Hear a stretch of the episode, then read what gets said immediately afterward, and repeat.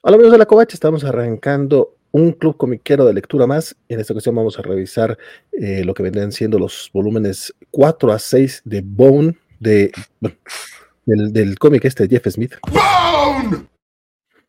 Que a todos nos... Bueno, eh, que veremos qué, tan, qué tal nos va pareciendo, quienes lo están releyendo, quienes están leyendo por primera vez. Este, quédense con nosotros el chisme. Se va a poner, espero, bastante divertido.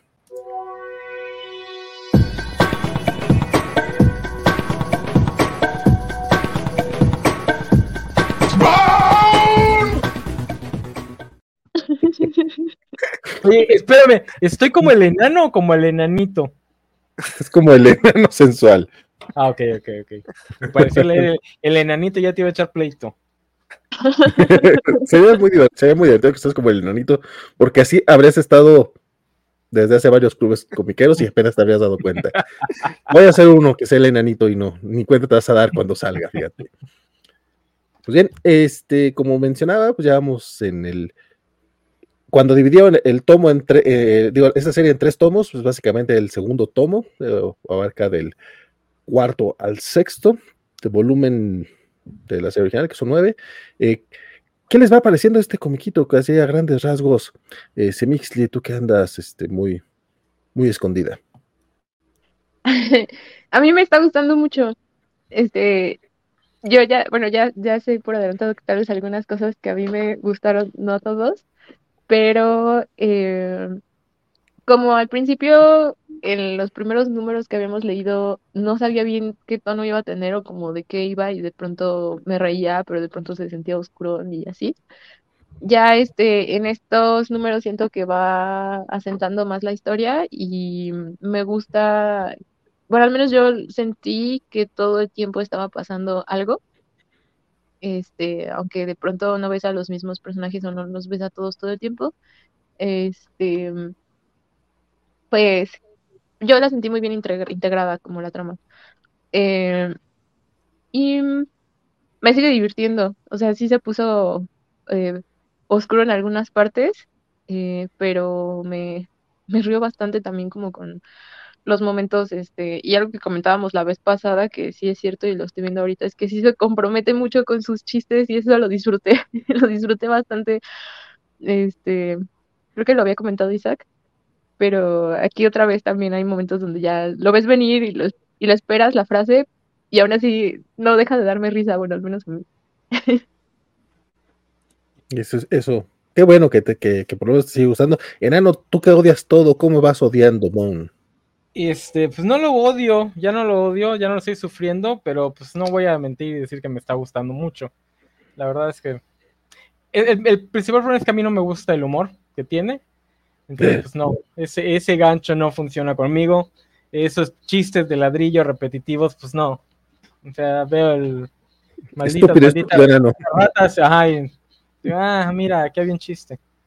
Este, pero, pero la, la trama de. Eh, pues, ¿qué será? La trama más épica está entretenidona. Sigo teniendo problemas con los Bones porque de repente, como que no. Como que se le ocurrió esta trama ya que había iniciado la serie y no terminó de saber qué hacer con los tres primos Bones. Eso sí, amo mucho a, a Funny Bone. No, a este, perdón, Smiley Bone. Eh, yo pensé que sí era. No, no, no, no, no, no, no. El, alto es el mejor de los Bones, es el único que no me gustaría que muriera. De hecho, creo Kramer. que. Ándale. creo, que realmente empiezas como Phony, pero eres más un smiley, eso es muy cierto. Isaac, ¿cómo vas con la relectura? Ah, me está gustando un chingo. Ah, sí, estoy amando esta serie bien cabrón. Es bueno, esta es la segunda vez que la leo y me está gustando más que la primera vez que la leí.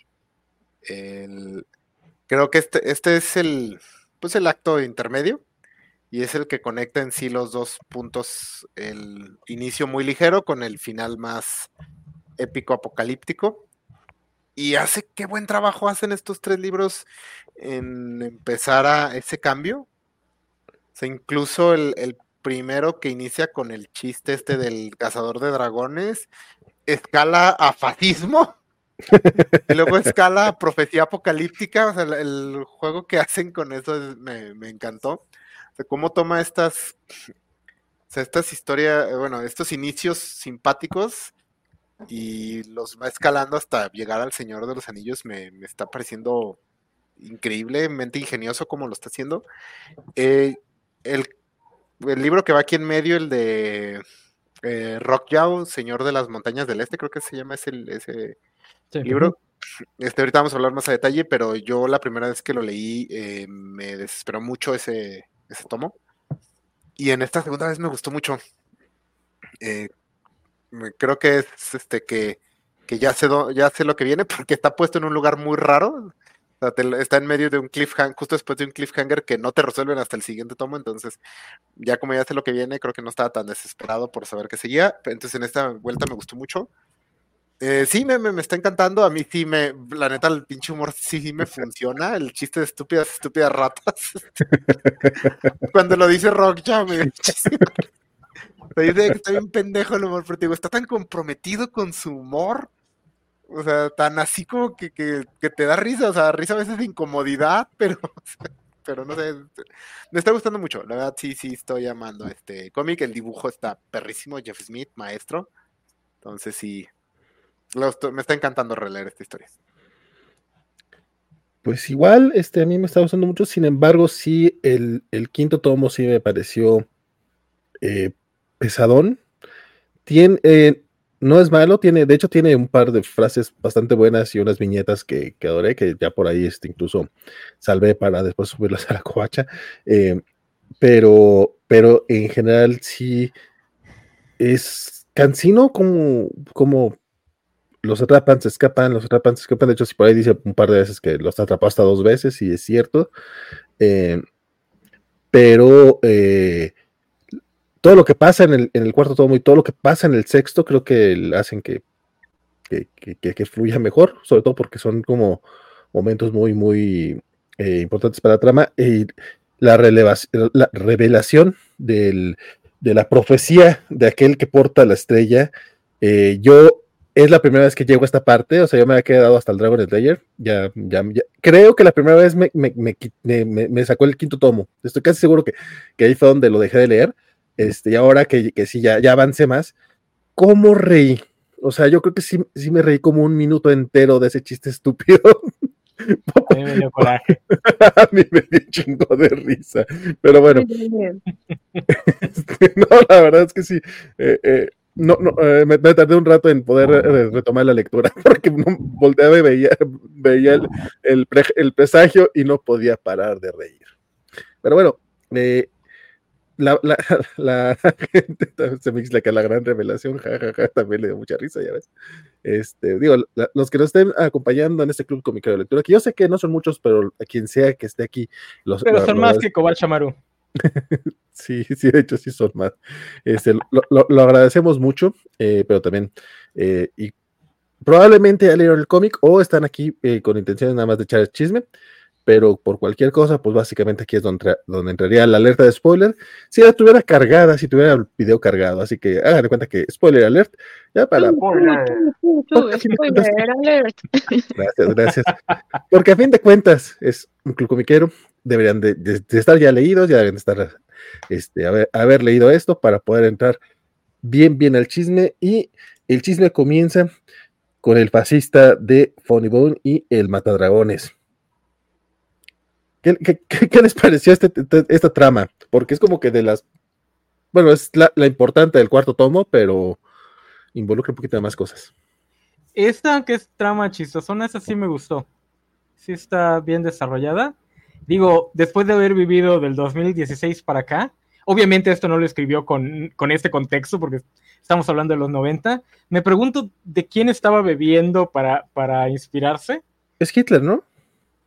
Ah, bueno, sí, sí, creo que en los 90 se veía a Hitler como carismático. Digo, Pues podría está, ser el, está usando el manual fascista estándar. no, podría, podría ser el mismo Donald Trump, porque en los 90 también era popular, pero. No, pero no, pues llegó, no llegó a ser líder todavía. Ah. Eh, Chávez, no, no, de hecho creo No, que no, no, Chávez del, del 99-2000. Sí, sí, es poquito más finales de los 90. Bueno, es que es eso, o sea, es el, como dice, Esta- Esa es la trama que se, que se desencadena porque dividen la taberna para ver quién jala más gente, ¿no? Sí, Y lo que me gustó mucho de esta trama es lo mucho que hace hincapié en el enorme problema de Lucius y Rose de retener información, porque eso es algo que me da mucho coraje en las historias. Las historias que hacen que un personaje tenga que retener información, porque obviamente no quieren dar esa información, eh, pero lo tratan de vender como algo bueno, ¿no? Ah, es que no te puedo decir porque va a pasar algo malo. Me gusta que en esta trama ese sea el desencadenante y sea la razón por la que Funny Bone puede hacer todas sus chingaderas, porque Lucius y Ross retienen información por sus tanates y se dan cuenta que ellos. Ajá. Pero lo del dragón no es, no en algún momento explica Lucius que no lo decía porque si él le hablaba a las personas que no creen en, los dragones, de los dragones, nunca iban a poder descubrir o ver el dragón por sí mismos, o sea, como que solamente los puedes ver si no crees en ellos y de pronto se aparece. Por eso yo entendí, pero, no Sí, no, eso lo, eso lo dice Lucius, pero también siento que después te dejan muy en claro que los dragones hacen lo que se les da su regalada gana. Sí, ellos aparecen y desaparecen a voluntad. Entonces también es como que, o sea, ese es el razonamiento de Lucius, pero tampoco lo sentí como, y por eso es que Lucius está bien. Así lo sentí como que, porque realmente Funny Bone logra hacer todo lo que logra hacer, pues porque le han estado mintiendo al pueblo. sí. Que es básicamente la, razón por la que los fascistas llegan al poder.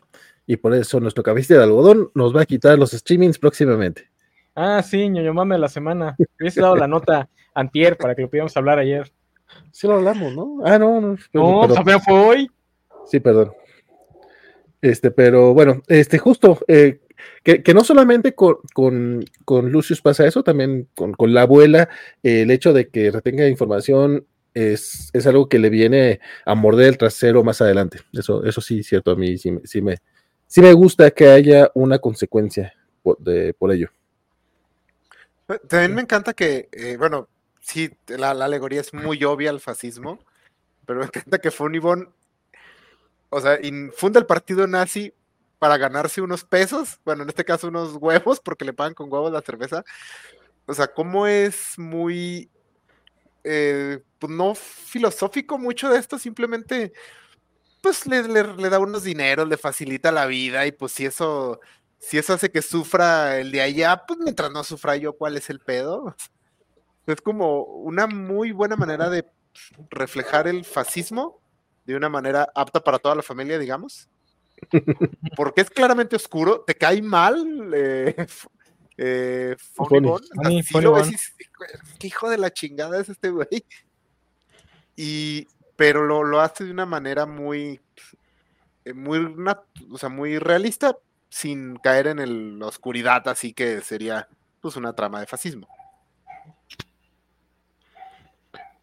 De hecho, lo que yo siento con los Bone en estos tres libros es que. Ah, ¿Cómo se llama el, protagonista? Es Funny Bone, Smiley Bone, Phone Bone. Phone, siento que Phone casi no hace nada en estos tres libros. Está como que nada más ahí porque pues era el protagonista original y había que este, cargarlo voy un poquito más adelantado, voy como a la mitad del, que sigue, y sé que después le vuelven a dar cierto nivel de importancia, pero en eso sí, sí sentí que, pues nada más lo estábamos cargando porque había que cargar con él, porque Funny Bone es el que lleva la mayor parte de las tramas, y pues Smiley está ahí para hacer el, alivio cómico.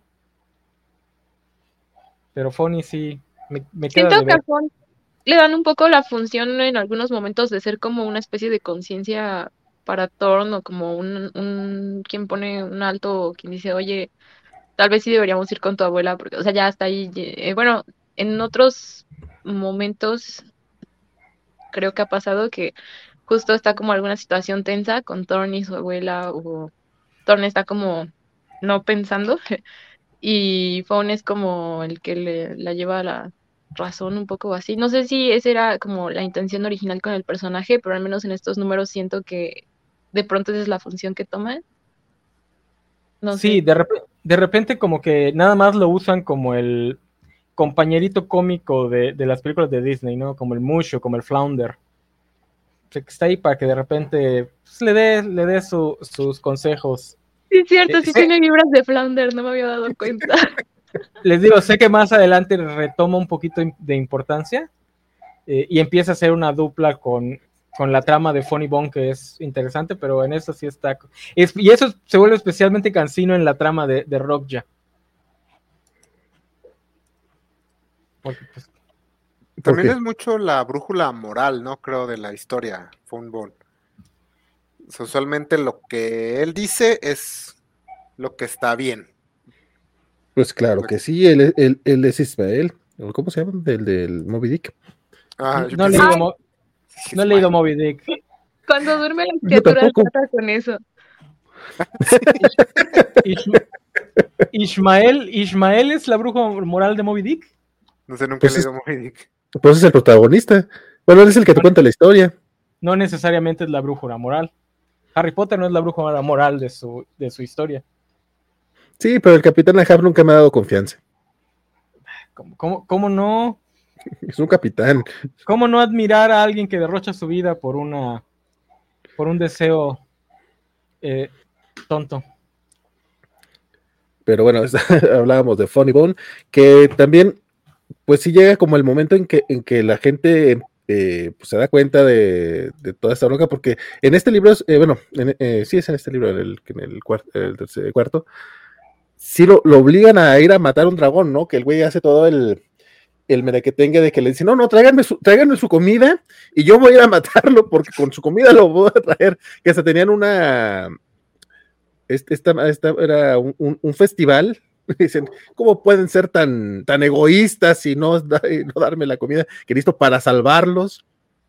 Que aquí se ve una de las cosas que sí tiene Funny Bone, que podrá ser y es un hijo de la chingada, pero sí quiere a sus primos, que también hay una revelación por ahí, que esta que, que el hecho de que no son realmente familias, sino que son huérfanos y que se juntaron desde chavitos y que Funny Bone siempre los ha cuidado, sí le dio una, una pequeña capa más de, de, de hum- de humanidad y de personaje que vamos, ya quisiera cualquier personaje de Zack Snyder tener. O sea, Ah, sí fue ¿por así qué de, le "No, tiras a mamón". Zack Snyder?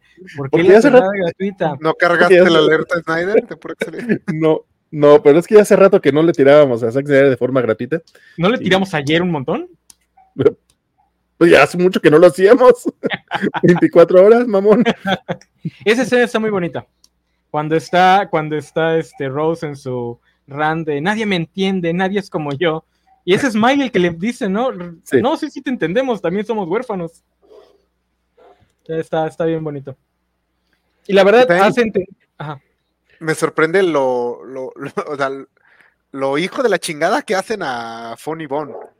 O sea, Sí. eso sí, yo recordaba que sí era como el mamoncillo, pero no, sí, sí lo llevan a niveles, porque iba a matar al dragón. O sea, no lo quería matar, pero el pinche dragón, pues, pues, pues lo atrapó, pues qué chingas hace. O sea, ya lo iba a matar, solo cerró los ojitos para no ver. Entonces, sí, Pero sí fíjate- llevan lejos. Yo, yo la verdad, de repente sí estaba, estaba pensando, está, lo están haciendo demasiado villanesco. eh, ¿Cómo lo van a redimir? Pero esa escena de cuando te explican, no es que Pony creció resolviendo problemas, entonces él pues, no tiene una brújula moral, él nada más sabe, él es pragmatismo puro. Eso lo redime bastante bien, porque es, ok, sí va a matar al dragón, pero pues es que lo pusieron en esa, o bueno, él, él también, él se puso en esa, en, en esa situación y pues tiene que resolver, él es un hombre que resuelve. Y también el chingado dragón, ¿para qué se parece? O sea, también... De- Lo del dragón se ve que también es bastante. Sí, sí, O sea, sa- sabía que no lo iban a matar porque pues, es un dragón. O sea, por mucho que quisiera el Pony. pinche dragón. Sí. Digo, agradezco que se... Ajá. No, no, eso, pues que simplemente dice el güey así de. Pues sí, no, o sea, que, eh, eh, les estás diciendo que me, va- que, que- que me vas a matar. Aquí estoy, vamos, tú puedes. Digo, agradezco que decidan irse bajo tierra y desaparecer porque qué feos diseños, pero también qué, qué ojetes esos dragones. No, ya hicimos nuestro trabajo, les toca a ustedes, ahí se ven. Pero pinche ya lo, lo llevan en una silla sobre la vaca y todo el pedo. Ah, no, sí, sí, es muy buen personaje. Este, sí, los, los dragones, digo, me imagino que rumbo al final habrá algo ahí eh, relevante, porque por algo están los dragones, pero sí de repente, al menos hasta, hasta donde vamos en estos, en estos tomos, sí está así de, de, pues háganle como puedan, culeros. Ay, no, Pero- no, es que es-.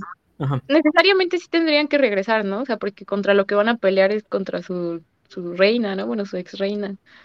Entonces, no, bueno, yo no siento que sea justo de parte de los dragones decir resuélvanlo ustedes, pero... eh, ah, bueno, entendí que había habido como una especie de consejo de los dragones, pero no sé si era solo de dragones o era como del reino otro donde decía que tenía que dirigirse su abuela con Thorn. No, yo entendí que era de los dragones nada más. Ah, sí, ok. según yo también. Así. Es que se me olvida cómo se. Sí, No, los hubo-. Bueno, una cosa fue lo que eh, los dragones que decidieron ocultarse, pero después de la anterior guerra que cae el reino, hicieron ok, el sí. acuerdo donde las criaturas rata les tocaron las montañas, no me acuerdo qué parte, los dragones les tocaron las montañas del otro lado y los humanos en el valle, siempre y cuando los humanos no reformaran el reino. Entonces solo podían vivir como socialistas. Y todo el mundo sabe que eso es malo. Sí, viva la monarquía. Este, Excepto en He-Man. que, que, que, que justo me este, Divino. creo que no mencionamos el final de He-Man. No, no Eh, mencionamos lo de, lo de la democracia. Viva la democracia. Es- ese Adam es un loquillo. Pero bueno, este, a la gente que esté viendo esto el, el lunes que estrena, este, de eso no hablamos en el cobacheando de pasado mañana. No hablamos de cómo llegó la democracia eterna. Que acá, yo, que acá creo que sí merecerían también derrocar a la monarquía. Que, güey, es, este mame de los linajes y demás, bueno, será porque, digo, hasta eso pues, siempre nos ha tocado bien en una república y, y aunque hay chingaderas en, en la política, como en todas partes, por lo menos no tenemos esta sucesión tan descarada de Nepo Babies. O sea, sí la hay, pues, de- simplemente ahí está Cuauhtémoc Cárdenas, un- uno de, De los una- Nepo Babies más importantes. De una, de una forma u otra, este territorio siempre ha sido gobernado por democracia aristócrata.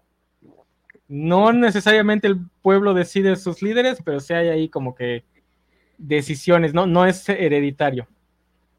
Ni, Y- ni antes de la conquista, ni durante la colonia. Y pues el PRI no era democracia, pero pues tampoco era este, aristocrático. el PRI es un sistema que yo digo, yo sé que sí hay este, estudios al respecto, pero creo que todavía nadie lo puede entender. Bueno, este el tema de, de- de la democracia acá, eh, que de- es muy curioso ver cómo la gente de repente dice, ah, cabrón, la, la- la abuelita que corre con las vacas es reina, entonces es, es la reina perdida, vamos a hacer todo lo que ella dice y de repente ya andan ahí formando ejércitos y demás. Yo ese tipo de Pero- cosas no lo puedo entender. Es que la gente del valle es muy maleable, ¿no? O sea, bueno, no sé si maleable es la palabra. O sea, como que se dejan influenciar bien fácil. Este, Fony dicen, ah, sí, él mata dragones, va, vamos a darle todo. Este, no, que ahora, este, son contra esta Thorn, ¿no? Este, pues sí parece princesa. Bueno, está bien, vamos a seguir todas sus órdenes. Y luego llega la abuela y dice, bueno, ya, ya es la reina.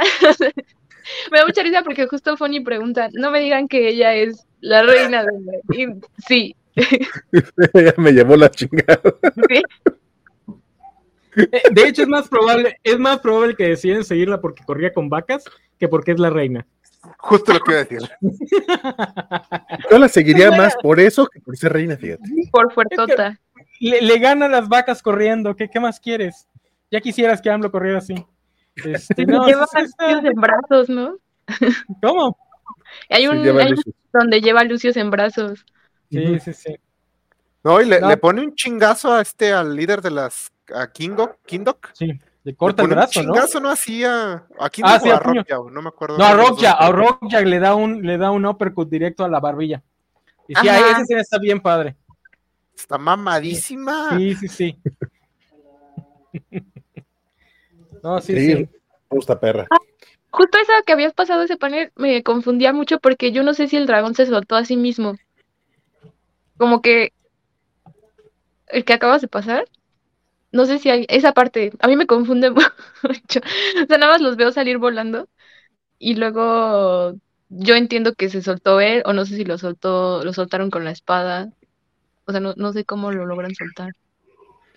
No se ve la- le- que, le, que le No, la yo- espada, pero. Yo entendí que lo libera este, esta Rosy Fony. Ah, no, sí, mira, en, en este panel es donde se ve que le está cortando la soga. Sí, sí, Sí, o sea, porque Fonny le agarra la mano, como de la espada, para cortar la soga. Ok, sí, porque me confundió un poquito el dibujo ahí. Que, que eso es algo, es lo que sí tiene el buen Jeff Smith. Eh, tiene mucha acción no hablada y no señalada. Ajá. O sea, tonterías si tú quieres, como cuando están jugando con las cerezas. Este, y mientras están, no sé, Ted hablando con esta Thorn, se ve cuando eh, eh, Fawn le tira un- una semilla smiley. Entonces, como que están jugueteando, y o sea, como que si lo ves, eh, si fuera animado, tendría mucho, o sea, no podrías estar viendo todas las cosas al mismo tiempo. En cómic también se puede, pero es, de repente es más raro verlo en, un cómic, como que lo hacen las cosas muy estáticas y, es parte de la dinámica que tiene el artista. Digo, ya hablamos extensivamente del arte en el primer club cómico de lectura. Ahorita no me quiero este, ahondar en eso, pero sí quería mencionarlo.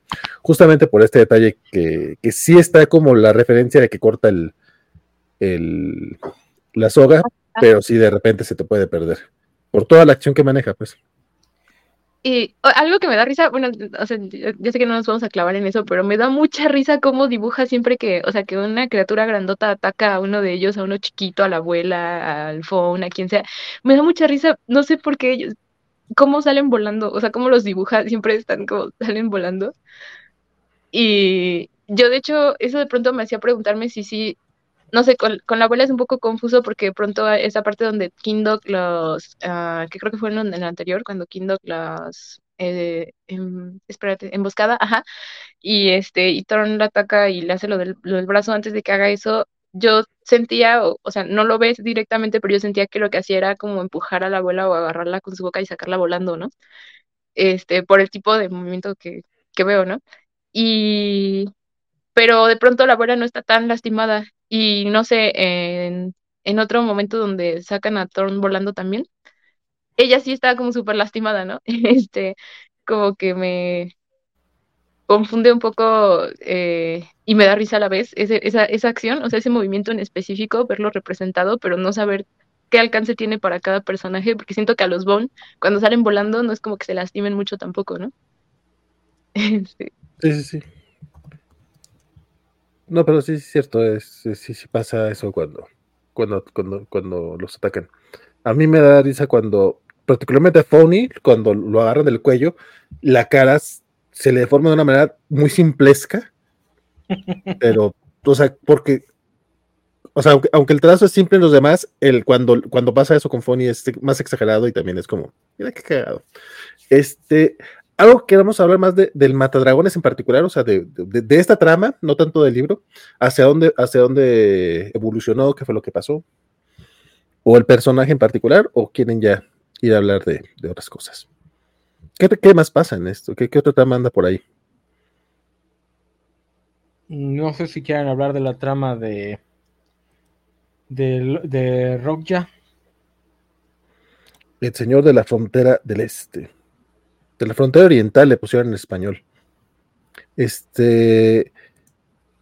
Que, que yo, yo, yo no estoy seguro. Bueno, me imagino que algo así se ha de pronunciar, Rockja, pero como yo lo leo en español, Roqueja, sí me quedo así como que, ¿cómo, es la pronunciación correcta? Porque el hecho de que los phones le digan Rockja, así, este, quijada de piedra, o sea, sabes que está mal pronunciado. No, pero es que ellos le dicen Rockja. Sí, sí, e- ellos. Es- Pero los es- demás sí le dicen correctamente. Podría ser Rockja o. Ajá. Sí, porque es HA, ¿no? Mm, no, no, Eh, no. JA, ¿no? Es Roque con Q-U-E y es J-A, nada más. No, pues es Rockja. Rockja. O Rockja, Ujú. pero no yo. Digo, pues no bueno. hay, no, no trae, no trae este, de pronunciación y no, no dan la suficiente información como para deducirlo del texto. O sea, no es como el Constantine que sí te dicen con qué rima para saber exactamente cómo tienes que pronunciarlo. Constantin. Hijo de Pero bueno. este, este, eh, bueno, eh, es que toda la trama de Rocha es, ¡A huevo! es un poquito pesadona, sí. O sea, yo estoy muy de No, acuerdo. tantito, tantito nomás. Entiendo, entiendo lo que estaba queriendo hacer este Jeff Smith. Es Yo la no. trama que, que te introduce toda, pues toda esta idea de que no hay buenos y malos nada más porque unos son una especie y otros son de otra especie. Pero está muy metido con calzado. Lo único que me gustó de esa trama esa es la del templo, ¿no? Donde llegan al templo de. Esa parte sí, Sí. me gustó. Este, pero todo lo digo, y la introducción de la de los animalitos ah, está Digo, está interesante porque están cute, pero al mismo tiempo están hablando de que las ratas se comieron a sus papás. A mí eso es lo que se me hace bien pesado, ¿no? Como que de pronto dice, ah, pues soy huérfano porque hace dos días las criaturas ratas se comieron a mi papá y a mi madre. Ay, no. Eh, Sí, siento que no termina de cuajar esto, porque te están diciendo es que todo es más complicado de lo que parece. Pero pues todos estos niños quedaron huérfanos porque las criaturas ratas se comieron a sus papás. Porque además se comieron, o sea, no es mataron a sus, a sus papás, no, no, se los comieron. Pues claro, son animalitos del bosque. Pues sí. O sea, digo, yo no conozco a, a- a- a las vaquitas hijas de la vaca que me comí, pero pues también han de sufrir mucho ellas. Me imagino, Como ¿no? nunca has tenido una loca aventura en las montañas con ellas, te vale madre. Un poco hay de eso, o sea, perdonen A mí lo que más me causó conflicto de los huérfanos es que hay una tortuga ahí. ¿Cómo chingados llegó la tortuga ahí? ¿Quién le pareció buena idea llevar a la tortuga? O sea, a la montaña. Pero La las montaña. personas sí saben escalar y, y sí pueden moverse rápido. Sí. Y si hay Pero, tortugas en esos climas, ¿no? no, no, sí, pero, pero rápido como zarigüeya rápido. O sea, son lentas, aun- aunque son más rápidas de lo que esperamos, no son particularmente rápidas las tortugas. ¿eh? No, bueno, eso es verdad. De hecho, ni, ni me fijé que había una tortuga. Y cuando no, dicen, ay, es que somos un chingo de huérfanos y salen todos, hay una Ah. tortuga. ¿Qué Ah, igual esa tortuga murió en el camino, o sea, tampoco sabemos. Salen volando tantas veces que ya no sabes Ajá. que, que no. Había hasta Claro. una serpiente, ¿no? Creo. Los que sobreviven son el mapachito, el puercoespín, el pajarito. Los demás igual murieron un montón en, en- en la bajada. Lo que sí me gusta mucho el diseño de Rockja. Está muy cool. Se siente bien felino. Ajá. Digo, está, está imitando canijo a Shere Khan, pero se siente bien felino el, el, el puma, león de la montaña, no sé qué sea. De hecho, no queda muy claro qué es, ¿no? Porque de- de- para empezar está el tamaño de una, de, de una casa.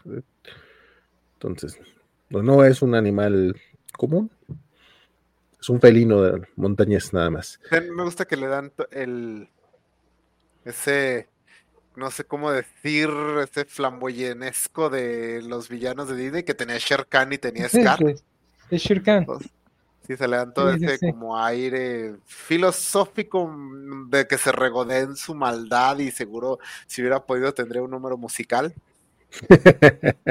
Ay, sí, sí, sería bueno que tuviéramos un número musical. Este, No, pero. no funcionan en los cómics, vale. ¿Eh? No funcionan los. No, de hecho, no, ni, ni en los libros. Este es algo que Tolkien nunca aprendió, pero bueno, ¿qué se le va a hacer? O Alan Moore. Alan Moore, uno de los tomos de la Liga Extraordinaria, es musical. Ah, sí, es cierto, el de Jenny. Está en Sí, la. Jenny. Ah, la Pero, ya en esas alturas, ya Alan Moore ya lo hemos perdido realmente. O sea, Sí, ya, ya. Ya. va, o sea, respeto, saber lo que tú quieras, pero ya, ya, ya, ya estaba haciendo otras Ah. cosas que ya se nos había ido. Lo entiendo, o sea, tener que tratar con la fanbase que él mismo creó. O sea, se entiende que se le hayan ido las cabras al monte. Este, Este, no. Oigan, la- los que han, los, espérame, Ujú. los que han este, visto el cómic en blanco y negro, ¿hace una mejora el color o nada más está ahí? Porque creo que en el caso de Rock ya se ha de mejorar, ¿verdad? Este, es- es- sí, en, gener- en general, eh, o sea, el, el cómic sí está pensado en blanco y negro, lo cual, pues, pues, está, está bien hecho de inicio, pero eh, creo que a, a mí sí me gusta la, la versión a color, o sea, creo que sí los trabaja bien. Como mencionas en el caso de Rock, ya, pues aparte le da como cierto, ciertos detallitos ahí de- del- del pelambre. Sí, Este, y, la, y las zarigüeyitas están así como tienen la, la- la- pues la naricilla y la colita rosa, que pues, eso se pierde en el, en el blanco y negro. Sí, porque parte de la personalidad sassy de Rock ya se la da la imagen de su cara, que tiene muchos detalles, pero no, pero son detalles de color, especialmente sus ojos. Como son muy finitos, los detalles de alrededor hace que le dé esta. Que, que el feeling se nota, va a poner a cantar. el feeling se nota, ¿eh? O sea, incluso en blanco y negro también. ¿Sí? Sí, sí, sí. O sea, yo, yo lo estoy eh, leyendo en general en blanco y negro. Mm. Entonces, ¿Tienes alguna imagen por ahí en blanco y negro o no? Sí, sí, sí, ahorita la estoy buscando, tú tranquilo. Este, Yo- que, que esta historia se, se- se desemboca. Ah, perdón, Isaac, tú vas, vas tú primero. Ah, No, no este, voy a cambiar bueno, yo la- primera historia. lo leí a blanco y negro y en general me está gustando mucho color. Creo que hicieron un gran trabajo en el color. Donde siento que se nota mucho es en los fondos. Hay muchas secuencias de viñetas que no tienen fondo y cuando era blanco y negro como que no había problema. Y aquí lo que hacen es ponerle como un gradiente nada más, así de fondo, así, que me distrae más que si lo hubieran dejado blanco, creo. Es donde es lo único donde siento que el color eh, le demerita. Pero ambas son muy buenas opciones, la que les agrade más. De eso vamos a hablar en el siguiente programa porque en los que el que ya no vamos a tocar, sí hay una un rango de escenas donde sí se nota que ya dijo, no voy a dibujar fondos para nada, pero voy a buscar una excusa para que sea lógico. Pero eso hablaremos después. Nada del rock yo. A mí no me gustó mucho el color en los, en los primeros que leímos, porque sentía que cambiaba un poco, en, sobre todo en lo del cabello de Thorn y cómo era la piel en algunos momentos o así. Pero ya ahorita en estos me gustó más cómo está. Entonces sí, sí siento que se disfruta a color también. Eh, ¿te imaginan su voz? Yo, yo solo me imagino la de Fon. Es la única voz que me he imaginado de pronto y siento que hablaría como, como agudito. Pero no sé, Rock ya como que sí me lo imagino. Ahorita que dijeron lo de Shere. Pero alguna, por alguna razón yo sé que Bagheera no era malo, pero me da también aires de, de Bagheera. De Bagheera. Ajá. Entonces me lo imaginaría con la voz de Bagheera. Yo me imagino más como James Earl Jones. Una voz así más. Bueno, no te creas, pues Bagheera también la tiene un poco profundona. Yo soy una básica y para mí habla como Scar. Pero como Jeremy Irons o como la versión español. Son distintos. Sí, sí los son. No, en español. Fue con el que crecí. El español creo que lo hace un poquito más LGBT. Como que da un poquito más ese, ese feeling. Que le queda. Es- en, en blanco y negro se nota que se supone que Rock ya debería ser tipo asiático. Sí, le ayudó bastante el color. sí, esos bigotitos tipo, tipo persona, tipo Fumanchu. Sí, pues, el, el señor de, la- del- de las montañas del este. No, sí, sí le ayudó bastante el color a hacer esa imagen. ¿Cómo se llama la ratita? La ratita, la criatura El rata. Va- Ah, La este, rata. Es ¿Cómo? Barbe... Ah, se me de olvidar el nombre también a mí. tiene nombre como de Bar- persona, ¿no? Barnaby o Barnaby. Bar- Barnaby. Barnaby. Barnaby. Barnaby. Algo así. Bartleby o Barnaby. Está muy tierna, quiero un peluche de esas criaturas ratas. que también es de esas, este, te- dos cosas. O sea, digo, esa es la, la trama que Ba- Bartleby. Es la, la trama que básicamente nos lleva a las montañas porque querían como regresar a este, a este cachorro de monstruo rata que se quedó por ahí perdido en la, en la granja, lo querían regresar. Smiley, que ya se encariñó mucho con él y le puso ese nombre, de hecho es el que le pone el nombre. Eh, pero también se nota, digo, eventualmente logran que, que regrese a la manada de, de monstruos ratas, pero pues ya o sea, uno sabe que Battle va, Battleby va, va a ayudarlos en algún momento al, rumbo al final.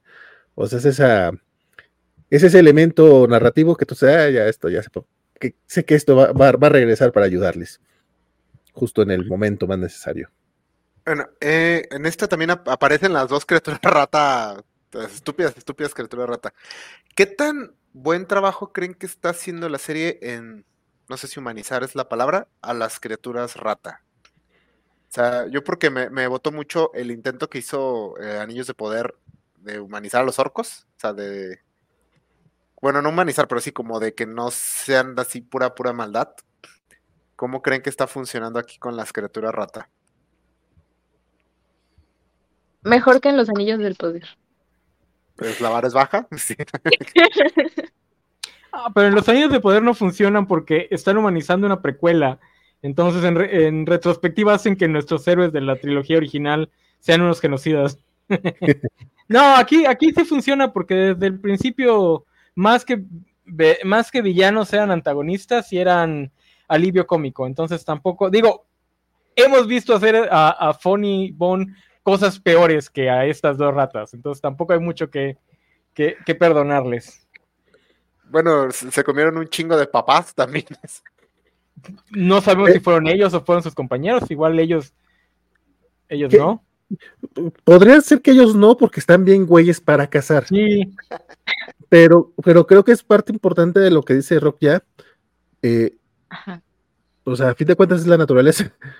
Sí. Y, y si está bien, mamón, ese, ese pequeño, ese, ese, pues, ni tan pequeño momentito de, de, de profundidad filosófica, donde pues te recuerda que a fin de cuentas el bien y el mal son conceptos que hemos creado los humanos como para poder convivir, porque, pues sí, güey, es que, o sea, al sol no le importa si, si, si tú vives o mueres, o sea, él sigue saliendo, o sea, simplemente aquí, aquí lo que importa, en la naturaleza lo que importa es el poder, y eso es muy cierto, o sea, en una naturaleza salvaje es eso, o sea, la cosa es que por algo se hizo la civilización para ayudarnos y para, para no ser culeros, que, que de todas maneras sigue habiendo culerés y, si- sigue dominando el poder, pero pues tratamos de, de justificar bien y mal.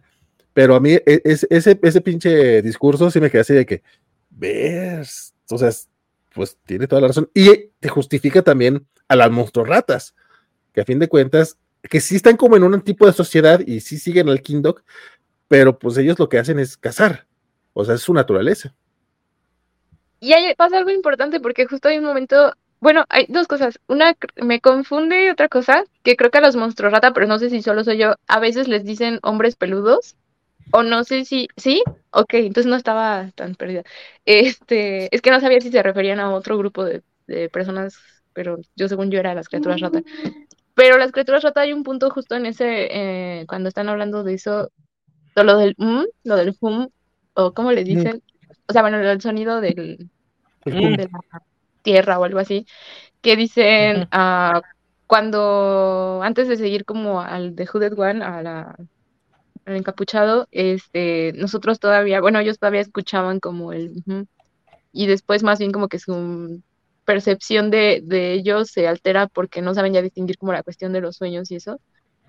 Entonces, no sé si eso es también parte como del intento por hacer que las acciones de las criaturas rata, que son de, de- pronto medio errantes en, en algunos sentidos, eh, sea como, ah, no, es que ellas tampoco ya están en comunión con la naturaleza o con la tierra o con lo que sea, o este, o, o por, o sea, digamos como por seguir órdenes que no eran propiamente de, de su interés, tal cual, porque, o sea, bueno, tal vez como que su interés o su naturaleza de criaturas ratas simplemente ser monstruosos y comerse otros seres porque pues se los comen, o sea, no los matan solo por matarlos, sino por comerlos, pero eh, a ellos nunca les interesó, bueno, al menos lo que entendí es que realmente no les interesaba la cuestión política, o sea, de recuperar un territorio o eso, ¿no? Porque dice, es que él es el que nos dijo que nosotros estábamos despojados, no sabíamos que estábamos despojados de territorio, ¿no?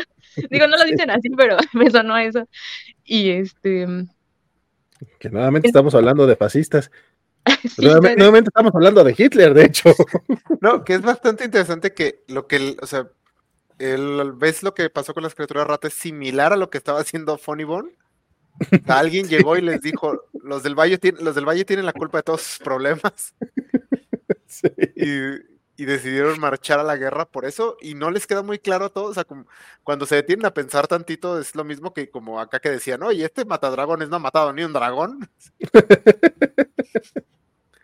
Y creo que eso ayuda mucho a que las criaturas ratas funcionen más como ese eh, enemigo no tan puramente malvado, o sea, que no están solo ahí para que mueran en hordas y hordas. Sí, se ayuda. Este, a mí en, ge- en general to- to- toda esa parte, la verdad no la... e- Evidentemente la leí, pero no, como que no le veo tanta importancia hasta ahorita que la mencionó. O sea, porque para mí lo de que le dijeran Harryman lo- los, de la- los del Valle eran nada más, ah, bueno, pues estos le dicen así, y, lo, y Bone le dice Monsurrata y ya, ¿no? O sea, nada más distintos nombres para la misma cosa pero no sé si más adelante se revela o no, o si hay alguna relación de que sí en verdad sean este, eh, seres humanos que simplemente se dejaron ir por, por el lado de la maldad, o, o qué onda. Ya lo descubriremos, Isaac, no nos hagas spoiler. Oye, solo un detalle, cuando salen de ahí de mm, que escapan de, de Rock ya, y salen por el templo. Este, ¿no les parece que los dibujos como de las figuras que hay en el templo se parecen a las criaturas rata? Bueno, o sea, yo sentí que se parecían a las criaturas rata, pero no sé. Mm, No me fijé. Tampoco me fijé. Ahorita Ah. lo buscamos. Este, porque yo tampoco. La verdad es que toda esta parte me aburrió mucho. Puse mucha atención a la parte del film, entonces, porque me, me sonaba así como a la fuerza. Este, ay, todas Estaba fallando tu micrófono, vale. Te escuchas borroso. Porque así. o sea, pero ya estoy, ¿verdad? ¿No? Tu berrinche tampoco se escuchó. maldita sea. Este, eh, no digo que mm, como si estaba muy aburrido con toda esta parte, que a lo mejor no son tantos números, han de ser como tres o cuatro, pero hicieron eternos, entonces la parte del templo a mí no me interesó tanto, la parte del Kun no me interesó tanto, básicamente era un poco como la fuerza o una cosa teológica, entonces tampoco me gusta ese rollo. A mí déjenme con de. Este, a mí, a mí, a mí déjenme y, y, y ya. Oh, volviste. Ahí está. Ya.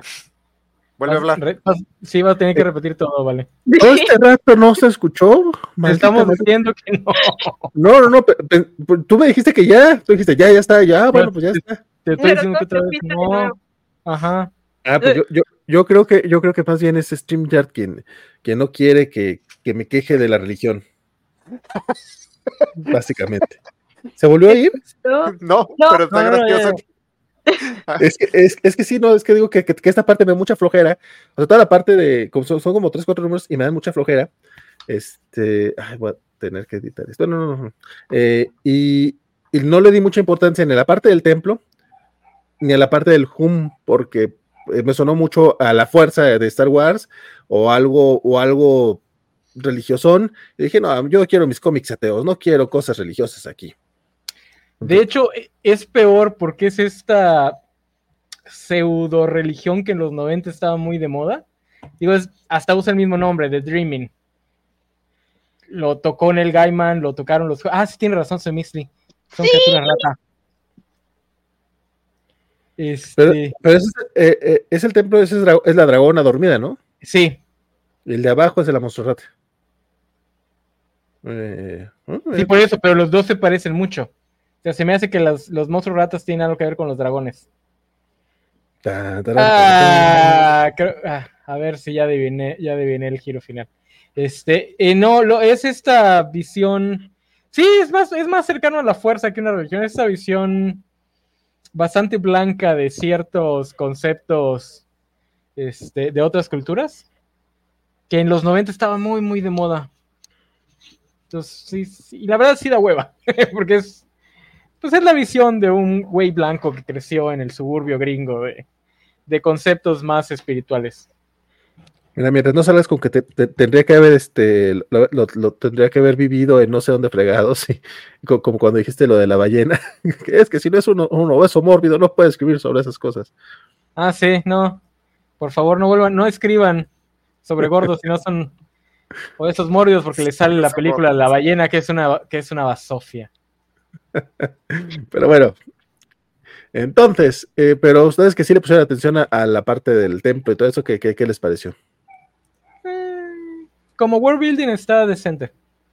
Digo, falta ver cómo lo aterriza, porque ese nada más es el donde está empezando a manejar este concepto de que unos tienen una versión, otros tienen otra versión, y la versión real es como que una mezcla de ambos y que se pervirtió la historia original. Entonces, falta ver cómo lo, lo asientan. Yo no recordaba cuánto world building tenía este tomo. O sea, porque es donde. De hecho, ya habían establecido lo de eh, que el señor de las. El Lord of the Locust. ¿Cómo se dice Locust en español? Eh, Eh, langosta. langostas. Eh, Pero ya habían las- establecido que el señor de las langostas y la dragona, la reina de los dragones eran el, el mismo. Es aquí, ¿no? Donde lo establecen. Sí, pero que salen de ahí del templo y empiezan a sospecharlo porque Fawn dice, oye, ¿no te parece curioso como una coincidencia que dijeran que la reina se volvió loca y la tuvieron que hacer piedra y al Lord of- the Locust también? pero creo que lo explican o ya te dicen Más que adelante. será, ajá, cuando está la abuela hablando con Phony. A menos que Isaac nos acabe, nos acabe de expoliar un twist más adelante. No, no, porque sí No, recuerdo que aquí es donde explica. explican eso. Sí. No, más adelante explican que el Lord de Locus como que volvió loca a la dragona, se metió Ajá. en ella, entonces la dragona se sacrifica, la vuelve en piedra para mantener encerrado a- al señor del Locus durante toda la eternidad. No, pero sí mencionan, porque dicen que eh, es lo, creo que lo menciona eh, justamente el- esta Rose. eh, se lo está diciendo, creo que lo acaba de decir Semixli, si no estoy mal. Sí. Sí, Ah, sí, justo, ¿no? Eh, porque sí menciona el hecho de que el, la, el- la- el- la madre esta de las langostas ha estado viva todo este tiempo. Entonces, como que se queda, güey, viva, no mames, o sea, sí, estar muy culero. A mí de los chistes, perdón, que, que me gustaron mucho es este momentito con, con las monstruoratas que le dice que esto es estúpido, eh, nada de lo que hemos hecho hasta ahora ha sido no estúpido, y aún estamos vivos, ¿verdad? Muy bueno. No, no puedo, ¿qué? Y Smile, Smile es lo mejor de este, de este cómic. Vamos, bombas, una, una estúpida decisión. Yo no recordaba lo buen personaje que es Smiley. Smiley es todo lo que deberíamos aspirar a hacer en estas épocas del capitalismo tardío. Pero es muy, muy bueno. Y muy buen personaje, sí. Sí, la verdad No es es que muy sí. buen personaje, es, es el idiot savant. O sea, el que es un idiota, pero al mismo tiempo es como que más inteligente que los otros dos. Y sí. Este. Pues ya pasemos a la trama de Ross y la abuela, ¿no? Ya que estamos hablando del lore. Sí, sí, sí. Bueno, la antes trama. eh, qu- quiero mencionar algo de Rock ya. eh, dije que eh, cuando lo leí la primera vez, la verdad también me dio muchísima, muchísima flojera este capítulo. Y es porque creo, que- y creo que eso sí tal vez fue un error. ¿Dónde está puesto? Porque el tomo anterior termina cuando están todo el pueblo en la montaña y se dan cuenta que, que, ya inició básicamente la guerra y ya les quemaron su pueblo. Y ya tenemos este, pues el dragón ya intervino, eh, ya nos revelan que los, los encapuchados son una orden de guerreros. O sea, es como que un chingo de momentos y luego a todo esto va a continuar 120 páginas después porque tenemos que ir a la aventura a la montaña con el león grandote. Entonces sí, la primera vez sí me acuerdo que yo lo leía así de que, ¿qué pedo, qué pedo, qué ya, ya, la chingada, la chingada? Porque me urgía saber qué seguía. Ahorita que ya sé lo que sigue, eh, disfruté mucho más el tomo de Rocha pero sí creo que estructuralmente tal vez hubiera sido mejor intercalarlo o otra cosa, porque creo que más que el problema de la historia, creo que es un problema estructural ahí que sí te deja muy clavado, porque es justo donde da el giro la serie ah, cabrón, esto va a ser algo más grande y más épico, pero espérate. Eh, yo me acuerdo mucho haber leído un ensayo de Neil Gaiman que habla sobre la estructura de este cómic. Eh, y a pesar de que a mí no me gustó eh, lo de Rockja, también hay que recordar que este cómic es periódico.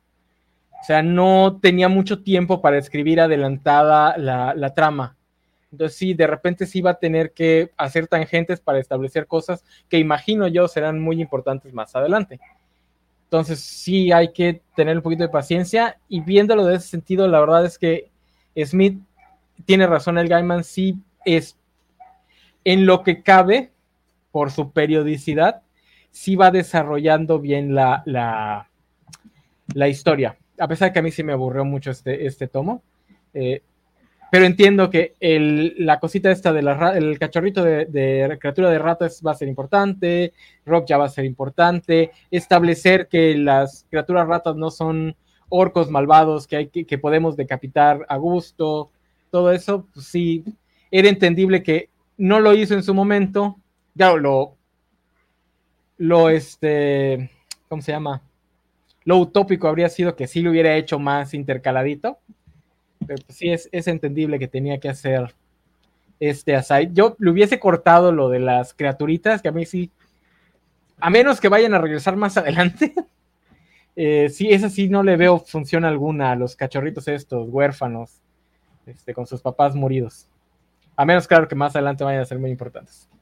Pero sí, sí está, la estructura, la verdad, creo que Neil Gaiman es lo que le gusta, porque igual la otra la otra este, obra que chulea mucho, este, Jonathan Norton, la Mr. Strange, que es aburridísima, pero alcanzo a ver que está escrita de una forma muy chingona, nada más que está bien aburrida. Entonces sí, la estructura de este cómic para ser periódico, sí está decente.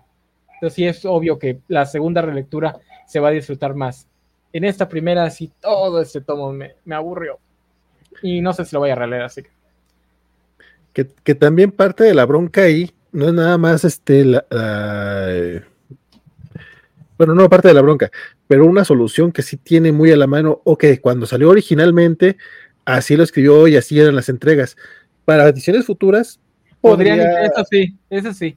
podría ser, la, porque sí es cierto, una intercalada de, de un capítulo de, de la montaña y un capítulo. No te creas, la bronca es que no lo puede intercalar tanto.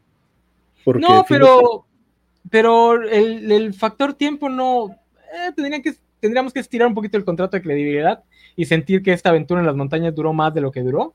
Pero pues. No, no sé, por- pero es que el siguiente, el siguiente número sí arranca. Bueno, a lo mejor tendría que jugar más con un chingo de páginas y no nada más con los números. O sea, tendría que ser toda una. O sea, no, una, un, no un reacomodo de números, sino un reacomodo de, de historia. Porque Nada, que, nada porque que el- un buen editor no pueda hacer. tienes razón. Challenge accepted. Háblame, eh, Jeff, yo lo hago. De hecho, es raro que los cómics no lo hagan más. Digo, lo hacen las películas. O sea, tenemos versiones de películas que son completamente distintas de acuerdo a la edición. Es raro que los cómics que se prestan aún más para eso no lo hagan. Pero bueno, los cómics tampoco hacen remakes ni reboots. entonces- Güey, lo- lo- luego salen los puristas.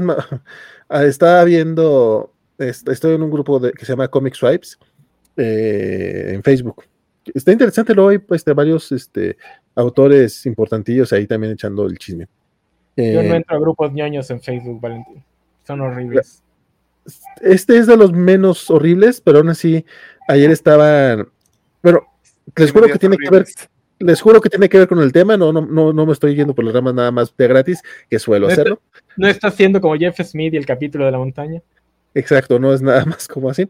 No, lo que pasa es que eh, sacaron eh, una comparativa, se llama Comic Swipes, entonces regularmente es eh, los robos de imagen como los de este Ah, ajá, ajá. de que, ah, mira, es- este es este Capitán América de, Jim Lee, otro güey lo dibujó en otro cómic porque básicamente era lo mismo. Esa es la original, pero también aceptan homenajes y eh, variantes así de, portadas anteriores, chingaderas, y estaban, es- han estado eh, criticando mucho lo- los recoloreados de Marvel. Porque pues, la mayoría de las nuevas ediciones obviamente pues, no pueden tener los colores originales de los 70, de los 60, y hay que hacer un nuevo trabajo de color, entonces se quejan mucho y la chingada pero llegaron a uno específicamente de Neil Adams, porque para los tomos de Neil Adams de Batman, DC le permitió redibujar algunas cosas. Y pues, estaban quejando y llegó el hijo de Neil Adams a decir, a ver, güey, mi papá básicamente lo que hizo aquí fue que debido a la edición de aquellos tiempos, pues el cómic tenía anuncios abajo, tenía cosas, tenía eh, temas editoriales que hacía que, su, que sus artes se, se, se comprimiera y para una edición recopilada ya hizo la, la, las, la, la pues sí, el, el, tomo completo. Y también habla, pues, o sea, lo, los colores eran así en aquel tiempo porque eran las, las, técnicas que había. O sea, si hubiera tenido técnicas de color distintas, en el caso específico de Neil Adams, pues él pues, decidió hacerlo así. Luego también tienes este, el tema, por ejemplo, con The Killing Joke, ¿no? De Brian Boland, que, que tramó el color él como artista, pero pues también es como, sí, pero tú no eres el colorista culero. Entonces le dio una madre a la, a la intención del otro cuate, que a mí no me gusta el color original pero ay, uh, uh, uh, pero entiendo el punto. A mí, a mí, sí me gusta la versión de Brian Boland. el punto es de que ciertos casos específicos sí se permiten, pero estaba eh, ay, el, el, entintador de Why the Last Man, que ahorita no me acuerdo cómo se llama, pero es latino. Eh, si usted lo trae en la, no lo trae en la mente, este, le pidió a DC eh, oye, ¿sabes que Para las recopilaciones déjame hacer este, este trabajo nuevo porque salió muy feo. Y que dice, le dijo, no, no, o sea, no mames, o sea, no vamos a, hacer otra vez el trabajo cuando ya está hecho. Entonces las historias son las que no dejan. Dice, güey, pero le dejaste a Neil Adams. Eh, sí, papito, pero tú no eres Neil Adams. Entonces, básicamente, esa es la razón por la que no sé, no, no lo permiten tanto. En el caso de, de Bone, de Jeff Smith, no tendría que haber ningún problema porque él es autor, creador y, y editor, ¿no? O sea, él podría hacerlo si quisiera. Eh, lo hace mucho. Este, los cómics de Bone están muy retocados, sobre todo los primeros tomos. Eh, por eso Bone da esa sensación de que desde el primer tomo estás leyendo un maestro en total control de su medio, porque él ha regresado muchas veces a retocar, eh, a tocar, retocar viñetas, redibujar viñetas, reacomodar. Eh, debería redibujar a Rose varias veces. ¿eh?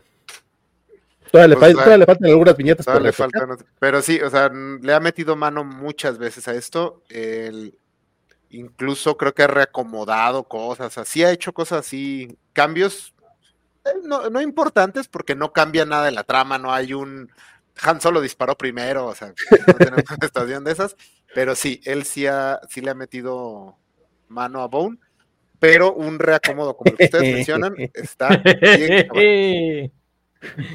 Eh, perdón, tengo 12 años. Maduren. Sí, bueno, la verdad es que dejar al autor, incluso al autor original, retocar su obra es un volado, o sea, puede hacer lo que en su momento no pudo por cuestiones fuera de su control.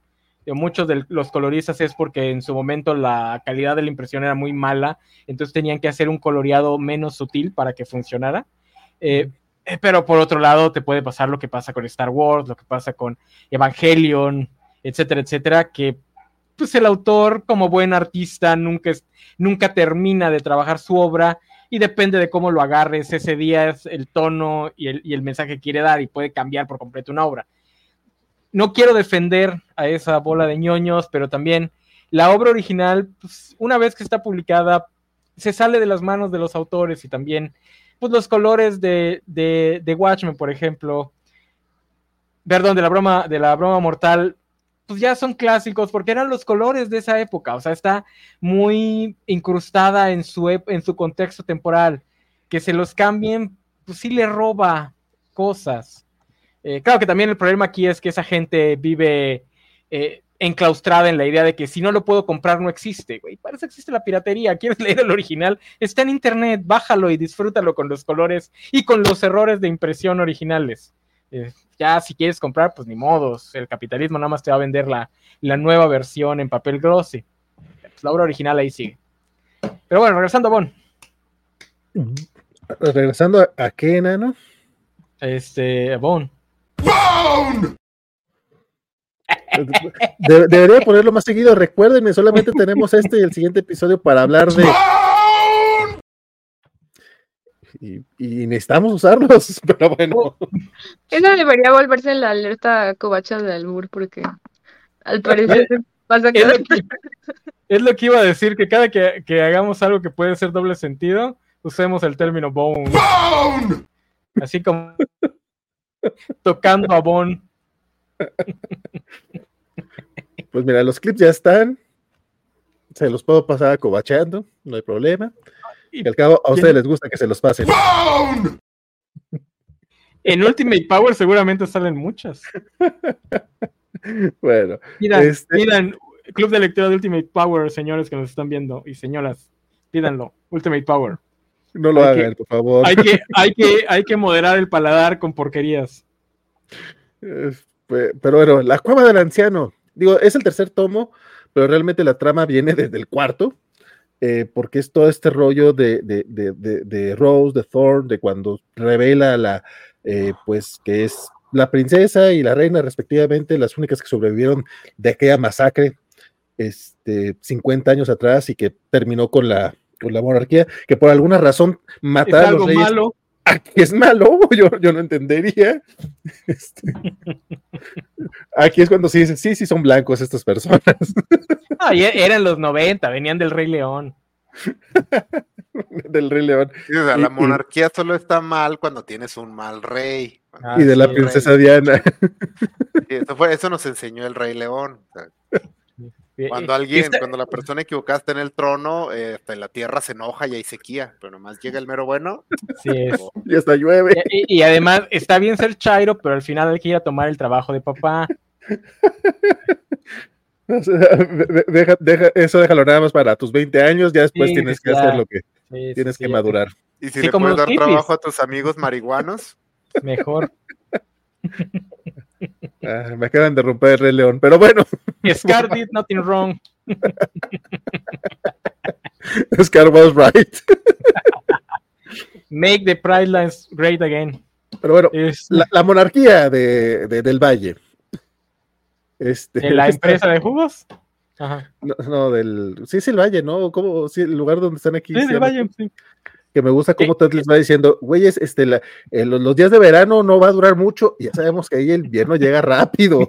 Cuando Ted lo mencionó, a mí me preocupó que en cualquier momento cayera la nieve. No sé Este, ustedes. A mí me llama la atención cómo van a terminar la historia de es que este grupo tiene que vivir aquí, este grupo tiene que vivir acá y este otro grupo tiene que vivir allá.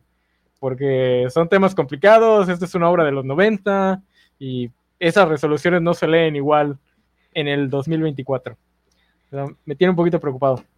Eh, está, pero está curiosa la trama de, de, de la reina, el misterio de. Que, que viene desde más atrás, ¿no? De que vea a su abuela eh, siendo mala en sus sueños, ¿no? Que también esa es parte de por qué ella no, no está confiando en, en Rose en buena parte de este, de este tomo.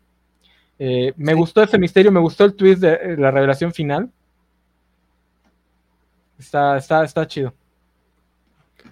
Sí, eh, pues básicamente, ¿no? Que por un lado, Thorn le mintió, Rose le mintió ahí con el tema de, de la muerte de los papás, porque menciona de que eh, la, la niñera básicamente fue la que los traicionó. Y dice, pero no teníamos una niñera, o sea, ya, ya, ya, ya están regresando muchas cosas, no teníamos niñera, eso hace que dude de ella, pero también tiene todos estos sueños recurrentes, que sus sueños son pues, muy importantes, en los que tiene a las dos abuelas. Que, que la verdad a mí eso, a mí no, me, me gustó el tema de que, de que la encapuchada sea la, la hermana perdida que no sabíamos que tenía Rose, sí, fue así como que, ah, porque también se liga con Lucius, y eso me gustó un chingo Eh, desde, desde, la desde el programa pasado, este Isaac ya nos estaba ahí spoileando un poco que cuando Lucius habla de, de la persona que, con la que estuvo a punto de casarse, eh, Lucius, no era la abuela cuando nosotros lo creíamos, pero no nada más nosotros lo creíamos, también Funny Bone lo creía. Dice, pues esta ya se va a casar con él. No, porque no llegó a tiempo. Rose quería a Lucius y Lucius no la pelaba por Briar. Qué, qué, qué, qué- duro, qué duro, sí. Y, y, qué, y qué rencorosa es Rose. Me han pasado 50 años, señora ya, ya, ya estuvo, o sea, ya, ya era otra vida. Y Quiero hacer un spoiler y no me dejan. Lucio está ahí de simp. aguanta, aguanta hasta el tercer programa. Porque aparte, así nos podremos, así el próximo capítulo podremos decir, ah, mira, estabas bien pendejo diciendo todo esto. tan, tan, tan. Pero al menos eso fue lo que yo entendí hasta este episodio. Eso me gustó. Eso sí me Oye, está bien cool que Briar esté cortada a la mitad y el, el chistecito de, de la forma en la que en la que están sus globos de diálogo que está desde el principio, que salen así como si fuera un susurro creepy, se hace aún más creepy cuando ves la ves sin capucha, porque la voz está saliendo desde adentro de su cuerpo, pero no de forma natural, sino que algo está habitando adentro del cadáver y de ahí sale la voz, por eso es que sale así. Que eso es algo que solo puedes hacer en un cómic. Sí. Es una revelación que solo puedes hacer en un cómic. Y todo el, todo el diseño del encapuchado está bien chingón. Y cómo lo fueron ampliando y volviendo más creepy, más creepy. Y cómo ya. También la- la- esas pequeñas, como ya habíamos visto su cara. Porque es su- la cara de la, de la- Solo que creíamos que era Rose. Pero ya, ya habíamos visto su cara, solo que era ella de joven. Entonces sí, el, el encapuchado está bien chido. Y sí, ese momento donde como que explota y ves que el cuerpo son dos y nada más tiene como amarradas las, la ropa así para que no lo veas. ¡Ah! Está tan chingón. Parecía como muñeco de, de esos espantapájaros que ya están deshechos, ¿no? O algo así. No sé, como que... Sí. Eh, Y además está usando el arma con la que lo mataron, con la que la mataron. Porque Ah, sí lo dice. ¿no? La mataron Sí. con la guadaña. Sí, O sea, porque sí la cortaron a la mitad, ¿no? O sea, Sí. Sí. Perdón, pero sí, la, la revelación de, de- del Omen cuando le, cuando le empecé a decir que, ¿cuál, cuál error, cuál error? Así nos llegó el, el presagio que nos Lo mencionan que en el tomo 1 o en el tomo 2. Eh, el uno, creo. Sí, creo creo que es- que sí. sí, más de- de- si no es el primero, es el segundo. Ya, ya cuando se reencuentran lo- los phone, sí mencionan el ni todo, todo el tema del- de los globos. Y ni siquiera es el chiste, porque el chiste al final es la revelación de que por lo que los corrieron fue por los país de pasas echados a perder. Pero que me cuenta toda esta historia del globo que hizo el desmadre y tiró y se cayeron los, las familias más ricas de Bonneville al río y no sé qué. Y resulta que es el, el detonante de la trama. Que también está chido esta pequeña burla a sí, todo este tema del mm, de la tierra y, y conectarte con él. Pero también, si te las pasas viendo al cielo buscando presagios, algún día vas a ver una pendejada y vas a creer que es más importante de lo que es. Pero aparte el eh, Fonsible will get you. Lo es get, get your boat. Entonces está güey, ay, viene por mí. A mí no, a mí el humor no me gusta, pero sí, pe- pero sí me gusta. Está bien perro. No, yo sí. No, lo- no, no, no, no lo esperaba. Este, de hecho, de- debí de haber puesto mil alertas de spoiler para la gente que no hubiera llegado a esto, porque en serio, dar la, dar la vuelta a la página y ver esa chicadera, ay, güey, qué, qué, qué, qué genialidad. Ya con esto se gana el mejor cómic de, la- de la vida. A Pero mí el tal vez humor, no, pero el humor no me gusta, pero sí me gusta esta idea de que estuvo chingando con Funny Bomb porque tenía miedo de que la reemplazaran. De que si se usaba la princesa, eh, iban a reemplazarla a ella como, como segunda, como la mano derecha de la cosa de los locos, y por eso es que estaba detrás de Funny Bone. Eso se me hizo muy interesante. Una muy buena construcción de personaje, especialmente para el villano o antagonista, no sé. No sé cómo vaya a funcionar Briar más adelante. Está muy chido. El chiste sí, no. No, no, no, el humor no me llega. Lo siento, estás muerto por dentro, enano. probablemente. ¿Qué parte del... Porque yo tardé un poquito en cacharla, o sea, no sé, dos segundos si tú quieres. Pero voltea yo, ¿por, por, qué- por qué Fonny se hizo grande? Y yo, espérate, pero es que vele la cara de enojado, güey. Está bien bueno. No, y ve al, al, al, al Kindok y a las criaturas rata asustados. Ahí viene arriba se ve Kindok que está bien así como, no mames. ¡Qué Dios! Lo bueno está, digo, que aparte tiene sentido porque como están tan alejados Bombil de acá que realmente tienen costumbres y tecnologías distintas, o sea, tiene sentido que jamás hayan visto un globo aerostático. Entonces que Bombil sí. Ah, no, No, sé, es que hasta la manera de. Si dices, busca el pendejo que trae la, la playera con estrellita, no se escucha igual de chingón que busca aquel que porta la estrella.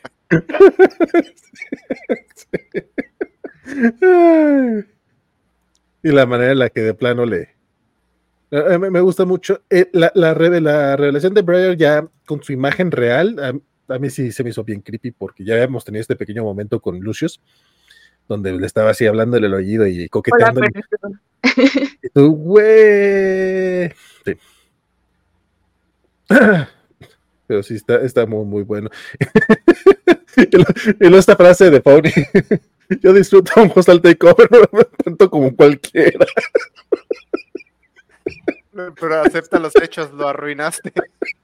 No, no, pero el- a mí me gusta tanto cualquier. Es muy bueno. Güey, yo lo amé. Dame todo esto.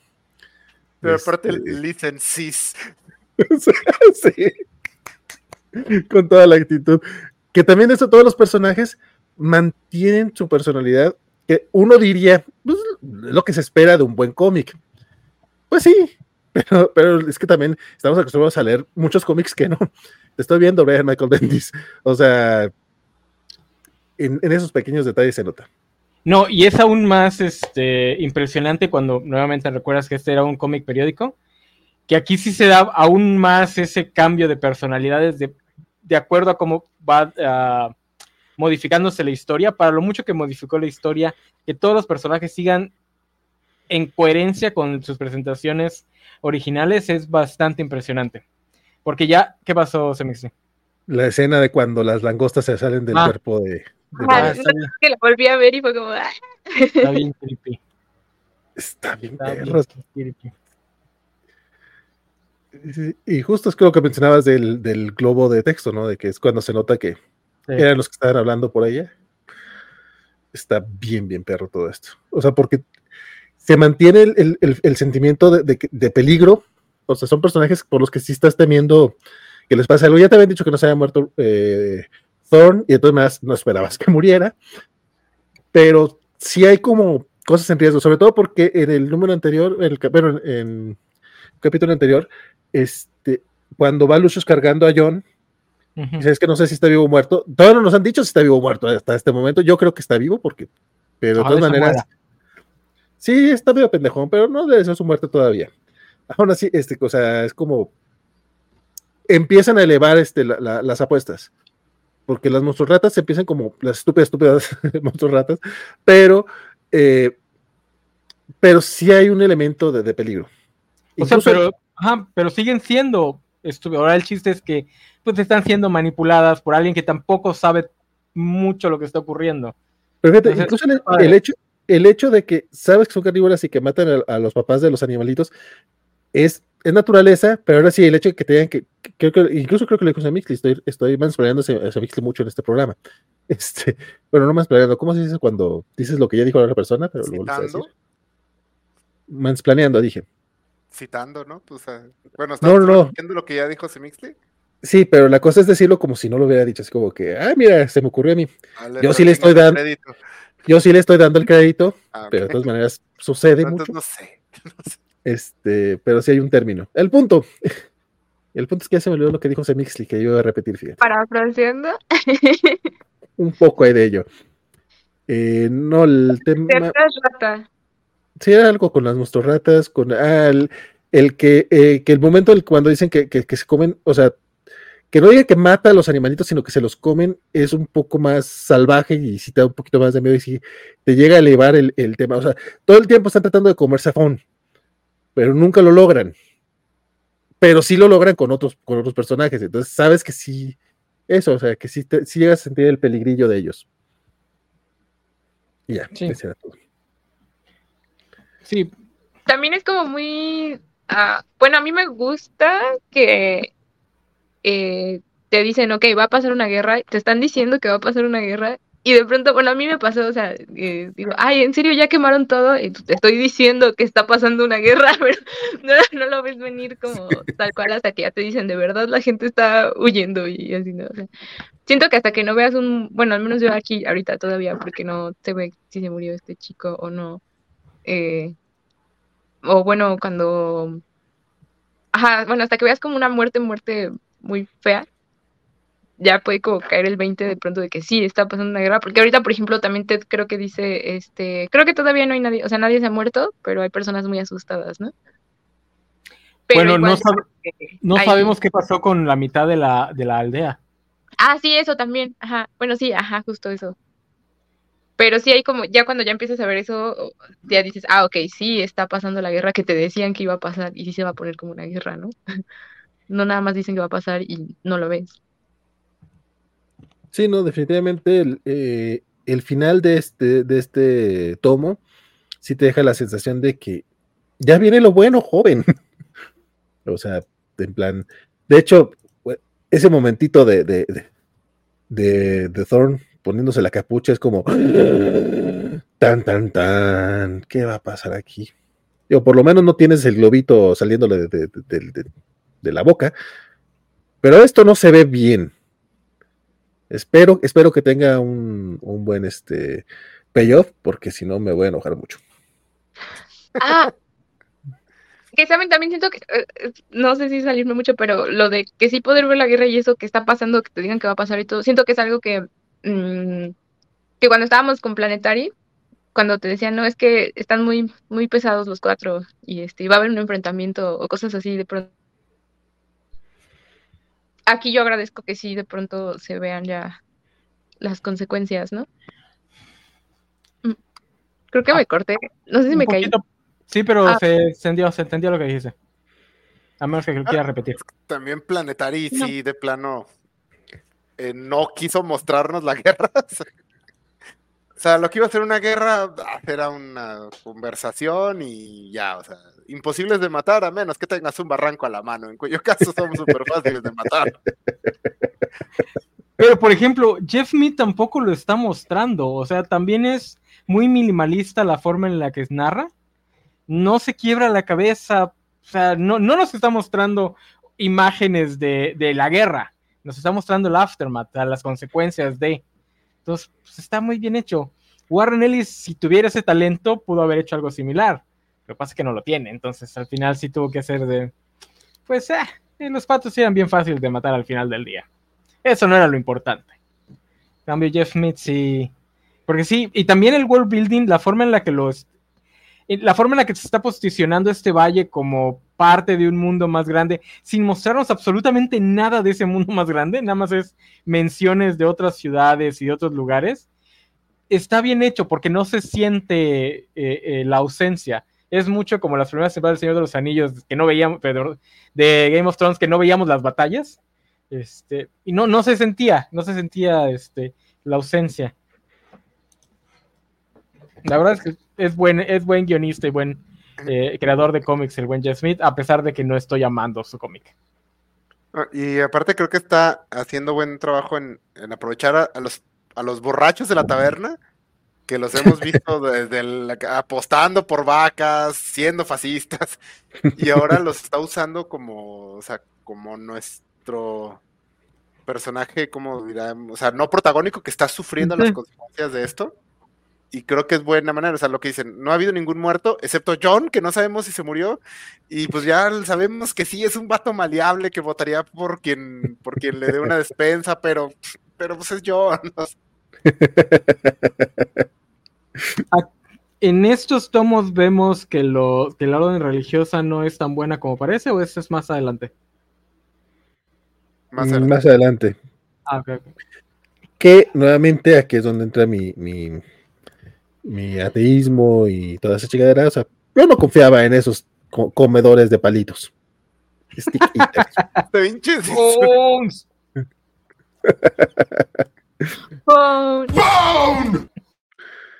Y no sé si lo han notado, pero, pero tenemos el, el corto y el largo.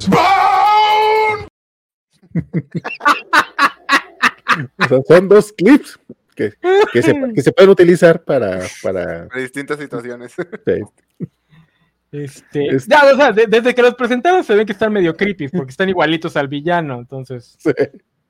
Sí, eso no les ayuda para nada.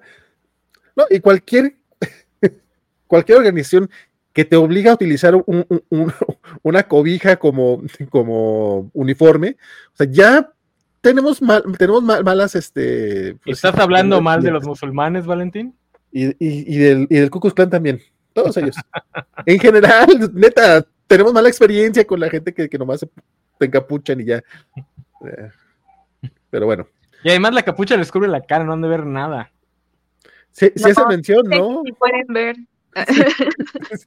Sí, justamente sí está ese, ese tema por ahí. Pero bueno, ¿les parece ir cerrando? Mira, qué bonito. No, no tiene que ser un programa de dos horas. Hora y media creo que es bastante coquetón. Puedo ser menos, pero me gusta irme por las ramas, así como a, a Jeff Smith le gusta irse por las ramas cuando llega a las montañas y habla de rock ya. Eh, no sé si hay algo, algo más que quieren comentar de estos tomos, pero eh, justamente en sus palabras finales es el momento para que lo hagan. Si tienen algún anuncio parroquial o si hay algo que quieran agregar. Eh, Semixtri, tú que andas este, en la esquina superior derecha. Mm, una reflexión. Este, con ese asunto del, del, lo del sueño y eso, me doy cuenta que ya llevamos como que son tres al menos historias re- relacionadas que, o que se sacan un asunto sobre el subconsciente y los sueños y así. Se me hizo muy, muy curioso. Este, Es que los Ah. 90. ah, debes tienes razón. Ah, tienes razón. Es, es- son de los mismos años. ah. Este, Gracias por que algo- Valentín. Pero ya son una selección mágica, ¿sí? ¿Qué dijiste? ¿Es algo mágico de los cobachos? No, no, es que estamos Sí. agarrando lo la misma o- época. o sea, sé que todos lo queremos olvidar, pero ahí teníamos Spawn que no, no cuadra en esta. No, le dije al menos tres, no estaba diciendo que todo lo que hubiéramos leído. Ah, eso. No, pues se, se nota que gravitamos hacia ese tipo de historias. Pues, la bueno, aparte de eso, creo que lo que ya había dicho al principio me, me está, a mí sí me está gustando también muchísimo, me gusta el ritmo, no me aburrió, digamos, a mí la, segunda parte, bueno, la parte intermedia, el, el tomo que es 5, eh, porque, bueno, yo sí sentí como que en todos los momentos estaba pasando algo, tal vez no tenía tantas ansias como tal, así como de saber qué pasaba, eh, o sea, no sabía que iba a ser como tan largo tampoco el asunto de, la, montaña en el 5, pero pues como que solo seguía avanzando. Y me gusta más ahorita también ya cómo se va definiendo un poquito el personaje de Thorn en, el dibujo y ya como en, creo que ya, de- bueno, al menos sí ya siento que ya definió un poquito más cómo presentarla. Eh, de hecho, disfruté los momentos como malotes de Thorn, o sea, como cuando llega y, está así como, oh, ¿y cómo llegó aquí? Y está ahí. No es que no sé en dónde está exactamente parada con lo del dragón, cuando liberan al dragón. Este, pero me gusta mucho cómo entra allí. ah, este, también creo que lo de la abuela y su hermana, eh, que yo no entiendo bien si era su hermana mayor y era su hermana menor, o si eran como gemelas o eran muy parecidas por el asunto de cómo la veían sus sueños Thorn y cómo es su versión más joven, que sí se parece. Pero eh, sí me gustó mucho cómo fue, fue dándose todo, todo eso. Y mm,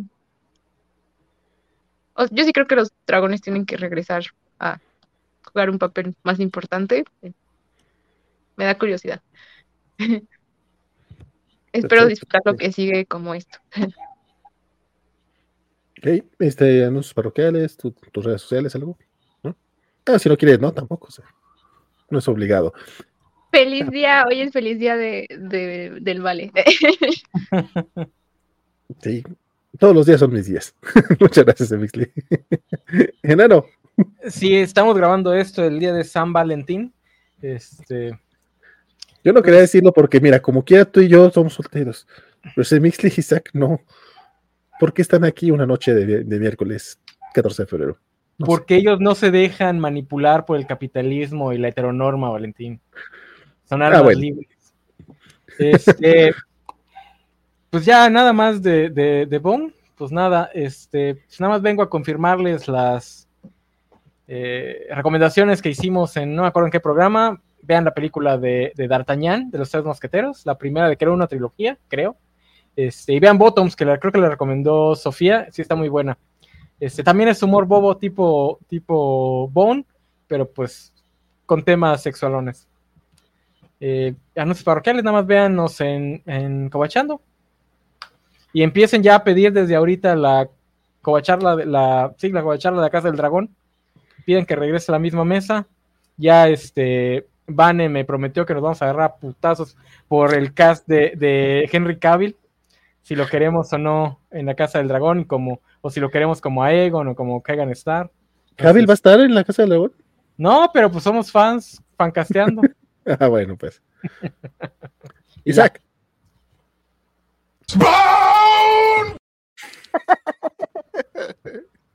Estuvo bueno, estuvo bueno. Bueno, nada más lo que sí quería comentar, ahorita mencionamos todo el tema de que esta serie es muy de los 90. Y bueno, no es muy de los 90, porque no, no, no. Eso sería cable o Ah, algo ah, sí. The Extreme o algo así. Eh, pero un detalle de esta serie es que es muy blanca. Eh, y en esta, en estos tomos lo noté por el hecho de que, bueno, eh, todo el sistema de magia jala mucho de las creencias de las culturas nativas de Australia, todo el tema Ujú. del ensueño y el mm, de la tierra y eso. Y sí tiene ese momento raro donde eh, Thorn sale básicamente haciendo cosplay de nativa australiana. Entonces sí está un poquillo. Pues, bueno, eran, eran los tiempos, pero pues creo que vale la pena señalarlo que, que hubiera estado interesante que la monarquía de este valle hubiera sido personas de color. Y que hubieran, pues sí, que usan toda esta magia de, de esos, pero bueno, eh, nuevamente eran los 90. Fuera de eso, ah, cómo me gusta este pinche cómic, la verdad, está chingoncísimo. Eh, creo yo que es el, no lo había notado, pero se me hace el más mejor heredero del Señor de los Anillos que he leído. De no por el eh, por el tono aventurero. O sea, esta es sí este. Pues sí, esta aventura, o sea, porque como dicen, no se clava tanto en la... Sí, el Señor de los Anillos tenía todos estos reinos, todo... pero mucho eso no viene en los libros, eso viene en los apéndices y lo sacamos los ñoños clavados y todo. El Señor de los Anillos y el Hobbit, sobre todo, en una historia muy simple, muy lineal de aventura. Entonces sí, me, me, recuerda mucho, mucho al tono de Tolkien, los chistes bobos de repente, que también a Tolkien le encantaban los chistes bobos. Entonces sí, si les gusta El Señor de los Anillos y les faltó la otra historia parecida, creo que Bone es la, la mejor opción. ¡Bone! Me parece perfectísimo. Isaac, tú no tienes redes. Bueno, sí tienes redes sociales, pero no te gusta compartirlas tampoco, ¿va? No. Ok. Este, por ahí se res, rescató un artículo de eh, las mejores etapas Marvel de Isaac de la Rocha y se estarán rescatando algunos en los que en lo que hay chance de que volvamos a escribir. Bueno, Isaac en particular que a escribir, pero también todos los demás, porque ahorita lo único que está haciendo es rescatar artículos viejos en la covacha. Tenemos un chingo, así que qué bueno darles vuelta, si me preguntan. Si todo sale eh, bien, espero poder escribir algo sobre acerca de los especiales de One Bad Day que está publicando Panini, que son una serie de especiales de Batman bastante interesantes que les recomiendo leer. No todos son buenos, pero es un ejercicio interesante editorialmente hablando. También creo que el único que me gustó bien bien fue el del pingüino. Pero bueno, yes. este eh, ya no tengo mucho más que agregar, ya he dicho que sí me está gustando este, este cómic, aparte llegué ya un momento que no había leído antes y que me dio mucha, mucha risa, entonces ya con eso para mí valió la pena la relectura y sí estoy emocionado con acercarnos rumbo al final, que espero en un par de semanitas ya andemos por acá, ya sea que eh, sea en vivo o grabado, pero la idea es que, se, que este, el tercer y último programa del Club Cómico de Lectura de Bone salga el 4 de marzo. Mi nombre Ah, bueno, este. Y después, Ultimate Power. Este, tú sigue haciendo tus, tu, tu, campaña, compadre. Lanza un globo aerostático del enano diciendo Ultimate Power. I got you, algo así. Este, visiten la Covacha MX, que estamos rescatando ahí varios articulillos y aparte estamos, eh, estoy tratando de sacar notas este, también relevantes, como el tema este de los ómnibus de Marvel versus DC. Este, sigan las redes sociales de la Covacha. Eh, estamos en Facebook, Twitter, Instagram, eh, YouTube, Twitch, eh, OnlyFans y Threads, pero Threads casi no lo usamos, la verdad. Todos los demás sí, pero ese no. Y TikTok tampoco lo usamos mucho, pero también ahí y de repente se suben dos que tres cosillas. Entonces, síganos, nos encuentran como la Covacha MX en prácticamente todos. O aunque no sea ese el nombre, si le ponen, si salimos. Entonces, este, creo que fue todo en esta ocasión. Mi nombre fue Valentín García y espero que lo siga haciendo. Este, sigan aquí en la Covacha.